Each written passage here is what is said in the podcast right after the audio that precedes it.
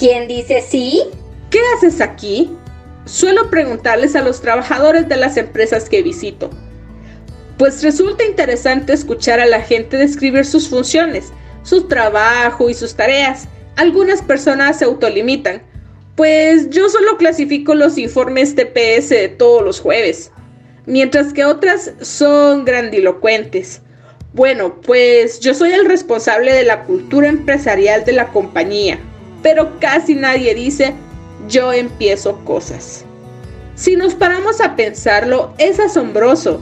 Si nadie se dedica a empezar, ¿de dónde viene la innovación? Y no me refiero a las ideas, no, de esas hay muchas, sino al hecho de empezar.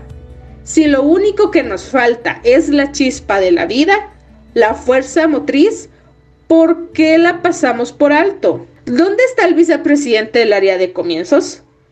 ¿Cuántas negativas tenemos que vencer antes de conseguir el sí?